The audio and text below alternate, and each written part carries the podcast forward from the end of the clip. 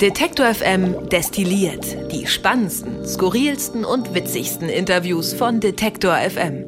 Herzlich willkommen und hallo nach dieser irgendwie ja feiertagsmäßig merkwürdigen Woche. Die einen hatten Montag frei, die anderen hatten Brückentag, die nächsten hatten Dienstag frei, manche hatten gar nicht frei. Wie dem auch sei, wir sind im November angekommen und damit ist es Zeit, so ein bisschen vorauszuschauen auf den Monat, der da kommt. Das mache ich nicht alleine in diesem Podcast, das wisst ihr da draußen, sondern es ist immer eine Mitarbeiterin oder ein Mitarbeiter mit dabei. Diesmal zum allerersten Mal Premiere Michelle, Michelle Kolberg und ich sage erstmal Hallo, herzlich willkommen. Hallo. Du bist zum ersten Mal hier bei uns ähm, in diesem Podcast zu Gast, aber natürlich bist du schon eine ganze Weile da und ein bisschen länger. Was machst du bei uns? Stell dich doch mal vor, den Hörerinnen und Hörern da draußen. Genau, hi, ich bin Michelle und ich arbeite hauptsächlich als Sprecherin bei Detektor FM. Was macht denn eine Sprecherin? Sprechen. Ganz klassisch tatsächlich Sachen einsprechen. Ja, das bedeutet, ich kriege ganz oft Skripte von der Redaktion oder eben auch äh, von außerhalb für Auftragsproduktionen und ähm, dann lese ich mir die natürlich durch, verstehe die, schaue manchmal Aussprachen nach und dann spreche ich die ein, schnipsel die ganz schön zusammen und äh, produziere sie fertig und lade sie hoch. Jetzt bin ich mir ziemlich sicher, dass wenn ich diese Frage nicht stellen würde, würde ich sie per E-Mail bekommen. Wie zur Hölle wird man denn Sprecherin? Oh, ja, da gibt's verschiedene Wege. Ich kann ja mal vielleicht sagen, wie es bei mir war. Ja, das ist Einfach, eine gute Idee. Ähm, genau, also ich habe mich da schon immer so ein bisschen für interessiert. Ich habe früher so viel Theater gespielt und so bin so ein kleines Bühnenkind sozusagen.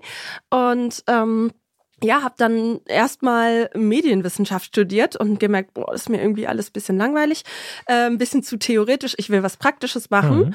äh, und habe dann das Studium der Sprechwissenschaft gefunden. Ich glaube, viele machen einfach direkt irgendwie eine Sprecherin-Ausbildung oder so. Für viele muss man dann auch bezahlen. Beim Studium ist es gut, das ist erstmal kostenlos. Ähm, gibt's also, auch gar nicht so oft, oder? Genau, gibt's auch gar nicht so oft. Eigentlich in der Form wirklich nur in Halle, ähm, im schönen Halle an der Saale. Und da habe ich dann eben Sprechwissenschaft im Bachelor studiert. Gibt es das nicht in Stuttgart auch noch oder so? In oder? Stuttgart gibt's auch. Ähm, da ist es aber Sprechkunst. Mhm. Da ist es auch richtig an der ähm, Hochschule für Musik und Darstellende Kunst, also mehr auf das Künstlerische aus. Mehr Richtung Theater AG. Genau. ja, also oh ja, oder mehr Richtung Schauspiel ja, auf jeden Fall. Ja. Ähm, und da, wo ich es gemacht habe, war es ein bisschen breiter aufgestellt, auch mit den klinischen Aspekten, den rhetorischen, den Phonetikaspekten. Ja, und da haben wir dann eben auch viel Sprechtraining gehabt, ähm, Sprechbildung genossen. Und dann habe ich einfach selbst ein bisschen angefangen, Sachen für andere einzusprechen. Und dann habe ich mich hier beworben Jetzt stehe ich hier vor dem Mikrofon. Wie muss ich mir denn so ein Sprechtraining vorstellen? Also ist das so, wie man es kennt aus dem Film mit dem Korken im Mund oder so? Also das mit dem Korken im Mund würde ich sagen, ist eine eher veraltete Methode bei uns. Also ich hatte nie einen Korken im Mund im Studium. Ähm, bei uns war das äh, ja eher äh, höchstens mal irgendwie, keine Ahnung, mit Igelbällen oder sowas, um irgendwie. Ähm, Igelbälle, was ist das? Das sind diese kleinen Bälle, die diese spitzen Noppen ja. rundherum mhm. haben, mit denen man sich irgendwie die Füße aufwärmt oder sowas. Ah, okay. Ähm, oder eben auch so ein bisschen massieren kann. Es geht halt ganz viel darum, mit dem Körper ins Gleichgewicht zu kommen, eine schöne Balance zu finden, auch Lockerheit zu haben, damit man eben nicht so verkrampft beim Sprechen. Genau. Und solche Sachen macht man dann da. Also so wie ich zum Beispiel, der gerade auf einem Bein steht, ist nicht so ratsam eigentlich, ne? Das kommt drauf an. Ich meine, das ist ein bisschen die Frage, was man macht. Auch ich stehe jetzt hier vielleicht nicht ganz perfekt, ja. aber so ist es ja auch. Auch zum Beispiel, wenn man auf der Bühne steht, kann man eben auch nicht immer perfekt in den geraden Stand kommen. Und auch da muss man ja wieder aufpassen, dass man auch, wenn man gerade ist, kann man ja wieder fest werden. Also eigentlich geht es eher darum, ein bisschen Lockerheit zu haben und auf das reagieren zu können, was kommt. Und wann hast du gewusst, das ist es für mich. Also manchmal fängt man ja auch ein Studium an und merkt, naja, mhm. ist doch nicht so dolle, aber bei dir ja offensichtlich nicht.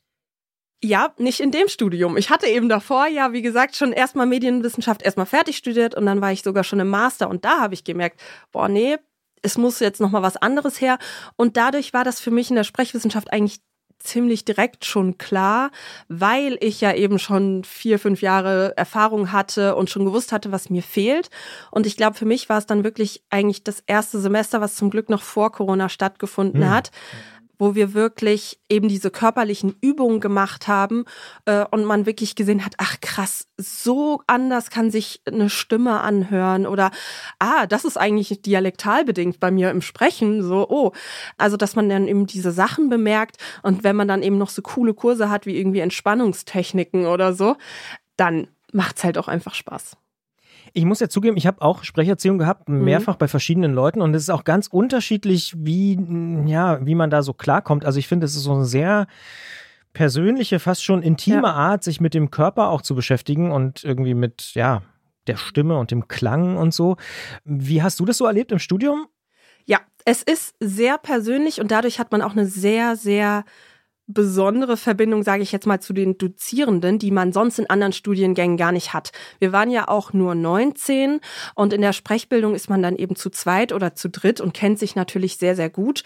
Und das habe ich schon auch so empfunden, dass da echt manchmal irgendwie echt auch Gefühle hochkommen oder Emotionen hochkommen oder so, weil man sich so sehr irgendwie mit dem eigenen Körper und damit mit sich selbst auseinandersetzt ich kannte das eben schon so ein bisschen vom Theater und so, deswegen war das für mich nicht ganz so neu, aber es gibt auf jeden Fall viele, denen das erstmal schwerfällt, die da auch erstmal irgendwie so ein bisschen ja Vorbehalte haben. Oder da, blocken oder irgendwie. Genau, mhm. und die da einfach sagen, oh, jetzt soll ich jetzt mir hier irgendwie, keine Ahnung, auf die Matte legen und entspannen. Weiß ich jetzt nicht, ist mir jetzt zu viel. Ähm, genau, da muss man einfach, glaube ich, entweder ein bisschen der Typ für sein oder ähm, sich einfach mit der Zeit drauf einlassen. Mhm. Was war für dich das Coolste an diesem Studium? Kannst du das sagen? Das Coolste an dem Studium war für mich wirklich die Sprechkunst tatsächlich auch. Also wirklich, dass wir dann auch mit anderen arbeiten können. Also wir haben gegenseitig uns auch sprechkünstlerische Übungen angeleitet. Und das war eben total schön, wenn man mal an so einem Text arbeitet. Man denkt jetzt ach, so ein Gedicht von Goethe, na ja, hm. Muss auch nicht immer Goethe sein, vielleicht auch, mal, auch Schiller vielleicht sein, auch also. ja oder mal eine Frau. ja. Und da wirklich zu sehen, wow, ich merke da schon ganz viel bei der anderen Person und ich kann auch bei der anderen Person was rausholen, ja, wo dann wirklich wie so eine, eine Aura entsteht im Raum, wo alle merken, ach krass, mit diesem alten Text passiert hier jetzt gerade doch was. Hm. Jetzt stelle ich mal eine Elternfrage. Was ja. zur Hölle macht man denn damit, wenn man das studiert hat? Oh, damit kann man ganz, ganz viele verschiedene Sachen machen. Das ist halt bei uns, dadurch, dass es so breit aufgestellt ist, kannst du wirklich in die Logopädie gehen. Wenn du den Master auch noch gemacht hast in der klinischen Sprechwissenschaft, du kannst in die Phonetik gehen. Das heißt eher zum Beispiel Aussprachetrainings machen mit Menschen, die Deutsch als Fremdsprache lernen. Das ist ein ganz großes Themenfeld in der Rhetorik kannst du natürlich, was weiß ich, äh, irgendwelchen PolitikerInnen Rhetoriktrainings geben oder so. Ja, oder man macht das halt so wie ich und baut sich selbst als ein Standbein als Sprecherin auf. Mhm. Was haben denn die Kommilitonen von dir gemacht? Also die Leute, mhm. mit denen du studiert hast. Sind das so diese Bereiche, wo sie auch gelandet sind oder? Ich bin ja gerade erst fertig geworden. Ja. Ich bin ja ganz frisch, frisch fertig. Frisch, ja. Genau, das heißt, die meisten, also einige sind jetzt auch in Master erstmal noch gegangen. Und dann gibt's auch schon ein paar, die zum Beispiel schon eine Ausbildung vorher hatten, die dann auch eben in dem klinischen Bereich ähm, weiterarbeiten. Und von meinem Freundeskreis sind viele, die auch Lust haben, eben an der Schauspielschule zu arbeiten. Das ist auch ein großes Feld. Die haben natürlich auch viel, viel Sprechtraining. Ähm, entweder dahin zu gehen oder Musikhochschulen, die vergisst man oft, die ganzen Sängerinnen und Sänger, die haben natürlich auch, also müssen ja auch sprechen oder singen auf der Bühne. Ja, und dann gibt's einfach viele, die auch richtig Bock haben auf Radio. Mhm. Stichwort Radio und Podcast. Jetzt bist du ja bei uns gelandet mhm. ähm, und du machst sehr, sehr viel, ja, unterschiedliche Produktionen mhm. auch, ne? Also erzähl doch mal, was, was machst du da so? Und beispielhaft einfach. Ja, also es gibt paar Auftragsproduktionen zum Beispiel, die ich mache. Das ist dann sowas wie T3N fürs Digitalmagazin, wo es viel darum geht, äh, was jetzt gerade irgendwie Neues passiert, auch ein bisschen in der Technik, so alles mit Twitter dem Digitalen. Genau, so. Twitter ist oft ein ja. Thema. Elon Musk ja, ja. mit seinem Waschbecken, sowas ne, äh, mhm. sind viele äh, Themen, die ich mache. Hast du das eigentlich verstanden mit dem Waschbecken? Ich habe es ehrlich. Let that sink in, ja. Ja. Ja. Was ist da der Sprachwitz? Ich der Sprachwitz ist, dass es ja Let that sink in bedeutet und Zink bedeutet ja Waschbecken, aber gleichzeitig bedeutet das eben auch auf Englisch, dass man das auf sich wirken lassen soll. Das heißt, er sagt gleichzeitig, lasst das auf euch wirken und bringt auch das Waschbecken in die Twitter-Zentrale und deswegen ist Weil es. da eben- haben ja vergangene Woche wirklich viele Leute drüber diskutiert, was das eigentlich sollte und äh, ja, ja, interessant. War auf jeden Fall eine krasse Inszenierung. Aber das, genau, T3N ist eher so die Tech-Welt, ne? Genau, da habe ich das dann zum Beispiel erklärt, was damit ge Ja, das ist doch gemeint sehr war. gut. Hätte ich es mal gehört. Genau, dann gibt's ja zum Beispiel, was läuft heute, ähm, also mit ja neuen Serien oder Filmen, die laufen. Das spreche ich dann auch mal ein. Das ist für mich auch interessant. Habe ich bisher noch nicht gemacht, kommt aber, ähm, weil ich eben auch ein kleiner Serienjunkie bin und dann freue ich mich, weil ich dann immer direkt schon up to date bin. Das ist auf jeden Fall ein guter Service, ja. Und dann gibt's ja auch noch so Sachen wie die Spiegellage und solche Dinge, die du, die du ja auch Mhm. Genau. dann sprichst. Manager-Magazin und so. Ja. Ähm, gibt's irgendwas, was dir am meisten Spaß macht an deiner Arbeit? Also ist es das vor dem Mikrofon Mhm. stehen oder ist es das Vorbereiten? Also kannst du das irgendwie Mhm. fassen? Ja, für mich ist es das, äh, vor Mikrofon zu stehen. Das ist wirklich das, was mir am meisten Spaß macht. Am besten, wenn ich ein bisschen Zeit habe und mich ein bisschen ausprobieren kann und verschiedene Betonungen oder so oder halt ein bisschen Lockerheit reinbringen kann oder so. Das macht mir wirklich am meisten Spaß. Mhm. Ähm, jetzt hast du Musik schon angesprochen, Mhm. ähm, dass die natürlich ja auch irgendwie so, äh, ja, ich sag mal Sprecherziehung oder die, am Mhm. Ende sprechen sie auch, sie benutzen ihren Mund und die Organe, die Ja. auch fürs Sprechen äh, da Ja. sind. Jetzt ist hier gerade letzte Woche, diese Woche mit der Sängerin oder ehemaligen Sängerin von Wir sind Helden, Judith Holofernes, Mhm. zu Gast gewesen bei Tracks and Traces. Ist das was, wo du auch irgendwie sagst, das interessiert mich irgendwie, wie so ein Song entsteht, wenn Gregor da das Spur Mhm. für Spur auseinander nimmt und Judith Holofernes nochmal erklärt, wie das irgendwie war und so. Sind das Sachen, die dich auch faszinieren in einem Podcast oder beim Hören? Ja, total. Ich habe eine der letzten Folgen mit Mulai Mhm. gehört und fand das so spannend, dass so die einzelnen Spuren zu hören und wie sich das dann alles zusammen aufbaut und dann natürlich den gesamten Song und aber halt eben auch diese Infos dann dazu zu bekommen. Also ich bin musikalisch überhaupt nicht begabt, ich habe gar keine Ahnung, aber ich Da geht's dir wie mir, ja. Genau, aber deswegen ist es für mich perfekt, wenn das andere Leute für mich auseinandernehmen und mir schön präsentieren und ich dann sehe, ach, so funktioniert das wirklich, so einen Song zu bauen. Ja. Am 1. November, also am Dienstag, ist die Folge Mhm. erschienen. Tracks and Traces mit Judith Holofernes. Und äh, ja, es geht um den Song Der Krieg ist vorbei. Das wäre ja, ja wünschenswert, kann man eigentlich Ja. nur sagen, aktuell. Ähm, vom Soloalbum Ich bin das Chaos. Und da geht's wirklich nochmal darum, auch zusammen übrigens mit ihrem Ehemann und dem ehemaligen Heldenschlagzeuger Pola Roy, nimmt sie das so Spur für Spur auseinander. Und ich finde wirklich, das darf man an der Stelle ja ruhig auch mal sagen, Gregor macht das wirklich genial. Also ich Mhm. habe da nämlich auch als Musikleihe so das Gefühl, mehr zu verstehen. Einfach, ah, okay, das ist jetzt die Schlagzeugspur. Ja. Ah, hier kommt eine Klarinette und so. Also, ne, da entsteht irgendwie so Verständnis, finde ich. Mhm. Genau, ich würde das ja auch manchmal gar nicht alle Instrumente so wirklich raushören. Ja, ich auch nicht. Ähm, und dann denkt Aber man dafür ja gibt's so, ja Gregor. Genau, als Laien denkt man, ja, das wird dann irgendwie abgespielt, so, aber ähm, zu sehen, wie sich das irgendwie aufeinander liegt und wie sich das aufbaut und was alles für Gedanken dahinter sind, das ist echt Wahnsinn. Total krass. Und in dem Fall weiß ich auch, da hat er mir irgendwie erzählt, ich glaube, 110 verschiedene Elemente sind in diesem Ja, Song. okay. Also, das ist schon. Das, irre. das hätte ich halt nie, Ja. nie mal. Ich dachte so, ja, Ja, vielleicht fünf Instrumente und Gesang, so sechs, Mhm. sechs Sachen, die man braucht. Sehr naiv, natürlich, ja. Ja, wie sieht's aus, wenn wir schon bei den, ich sag mal, schönen Künsten sind, äh, mit Mhm. Fotografie? Interessiert dich das? Oh, ich habe damals, als ich so 17 war, gedacht, ja, Fotografie, das will ich machen, das finde ich Ah. cool. Da habe ich mir natürlich eine Spiegelreflexkamera Wer schenken hat das lassen nicht gemacht? Ja. zum 18. Geburtstag. Ich habe mir eine Gitarre schenken lassen, hat auch nicht viel geholfen, Ja. aber ja. Die habe ich mir noch selbst gekauft. ja. Aber ähm, ja, habe ich mir schenken lassen. Ist aber leider nicht so richtig was draus geworden. Also so richtig, die Flamme ist nie oder der Funken ist nie richtig übergesprungen bei mir. Ich spreche dich natürlich deswegen Mhm. drauf an, weil wir demnächst oder jetzt im November eine aus meiner Sicht sehr, sehr spannende Episode im Monopol-Podcast Mhm. haben mit Ute Mahler. Das ist eine der bekanntesten Fotografinnen der DDR und die hat es wirklich geschafft, Modefotografie in der DDR. Damals gab es so ein Modemagazin, das hieß Sibylle und das hatte echt ganz oft ziemlich coole Fotos. Zum Beispiel auch von sehr, sehr starken Frauen, Mhm. die irgendwie, ne, und das, Ja. da ging es mehr als nur um irgendwie die Sachen, die die tragen oder so, sondern auch um so ein bisschen so eine Haltung, Emanzipation und so. Und äh, Ja. ich bin sehr, sehr gespannt auf die Folge mit Ute Mahler. Erscheint am 8. November. Ist es was, wo du sagst, das könntest du dir anhören oder Ja, na klar, also ich ist ja so, nur weil ich jetzt selbst nicht so gut fotografieren kann, wie bei der Musik? Genau, Ja. es ist eigentlich wie bei ist eigentlich genau das. Ähm, Finde ich das natürlich trotzdem spannend und das hat ja auch so medienwissenschaftliche Aspekte drin, sowas dann mal auseinanderzunehmen, so eine Bildanalyse zu machen und auch hinter so Fotos steckt natürlich viel mehr oder Fotos können können was eine ganz große Aussage auch haben ähm, oder lange Zeit erinnert werden. Da gibt's ja so einige Fotos in der Welt, deswegen finde ich solche Aspekte und sich dann damit zu, auseinanderzusetzen und gerade wenn es vielleicht auch noch eine politische politische Aussage hat oder so, natürlich interessant. Ja, total interessant. Und sie selber sagt, dass es nicht nur die Mode ist, die sie fotografiert, sondern die Persönlichkeit der Menschen. Und äh, das in den Kleidungsstücken und auf den Fotos zu zeigen, das ist wirklich auf jeden Fall eine Herausforderung. Und ich muss sagen, ich habe so ein paar Bilder gesehen, jetzt auch in der Vorbereitung auf diesen Podcast hier und äh, bin sehr gespannt, äh, wie das Gespräch wird mit Ute Mahler.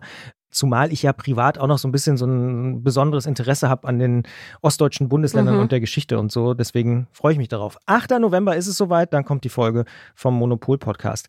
Jetzt eine ganz andere Frage. TikTok, ja oder nein? ich habe kein TikTok. Bewusst? Ich bin, glaube ich, schon fast, also nicht ganz die Generation TikTok. TikTok, sagen wir So weit ist es schon. Sagen ne? ja, Dass das junge Leute wirklich, sagen, ich bin nicht mehr die Generation TikTok. Ja, aber ich glaube, das ist wirklich noch mal so fünf, sechs, sieben Jahre jünger als ich. Dann wäre ich auf jeden Fall drauf. Aber so ist es schon, sage ich mal, für mich optional, weil es nicht alle in meinem Freundeskreis haben. Deswegen fühle ich mich nicht so gezwungen. Mhm. Und ich habe wirklich. Ähm, Du bist eher Insta. ich bin eher Insta, ja, eher. Eher, sagen wir es mal so. Ich bin eigentlich nicht so Social Media Okay. affin. Ähm, ich bin da natürlich dann drauf, aber ich poste jetzt nicht so viel. Aber TikTok finde ich, glaube ich, witzig, aber ich glaube wirklich durch diesen krassen Algorithmus hat es echt Potenzial, dass man eben immer weiter scrollt. Und deswegen habe ich bisher gesagt, nee, solange ich es jetzt nicht unbedingt machen muss, warte ich mal noch. Und diese ganze Nummer, dass das hier China gehört und so, ist das ein Aspekt, der dich da auch beschäftigt oder Hm, abhält? Oder ja. sagst du, ach naja, Ich denke, das ist halt auch bei den meisten Social Media Plattformen, die sind eigentlich, also sind zu kritisieren. Klar, China auf jeden Fall auch irgendwie problematisch. Das wäre jetzt aber für mich jetzt nicht extra ein Grund, genau die Plattform nicht zu nutzen. ja. Weil ich da sozusagen sage, da müsste man eigentlich alle anderen Plattformen, also sowas wie äh, Facebook, Instagram und so eigentlich auch weglassen. Twitter gerade. Twitter, genau, Twitter dann auch. auch Also problematisch, wenn jetzt ein Milliardär Ja. sich das kauft als sein Spielzeug. Vielleicht, wir werden es ja sehen, glaube ich, in den nächsten Wochen und Monaten, was noch Ja. passiert. Aber die ersten Entlassungen deuten ja schon mal deutlich darauf hin, äh, was er da so vorhat mit diesem Laden. Ja, ich frage auch natürlich deswegen, weil wir ähm, Ende November, und zwar ganz genau, lass mich nachgucken, am 25. November sprechen wir mit Nina Hugendubel. Hugendubel, den Namen kennt man natürlich, Ja. wegen, der, wegen des Ladens, wegen der großen Bücherkette.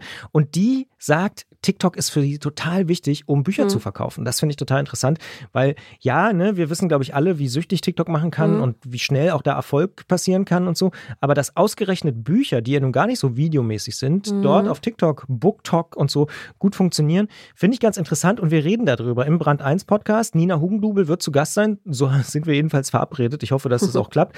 Und wir werden genau darüber reden, was so die Zukunft ist vom stationären Buchhandel, welche Rolle TikTok da tatsächlich spielen kann für Buchhändlerinnen und Buchhändler und natürlich aber eben auch für Ketten wie Hugendubel. Also das könnte ganz interessant werden, denn ja, also ich sag mal so, der Buchhandel ist ja auch echt so eine, ja, im wahrsten Sinne des Wortes Dinosaurierform äh, der Geschäftsmodelle, aber irgendwie haben sie es doch immer noch wieder geschafft, sich gegen Amazon so ein bisschen durchzusetzen. Ne? Die Leute kaufen im Buchladen ziemlich bewusst ein, was viele andere Geschäfte noch nicht so Mhm. richtig geschafft haben.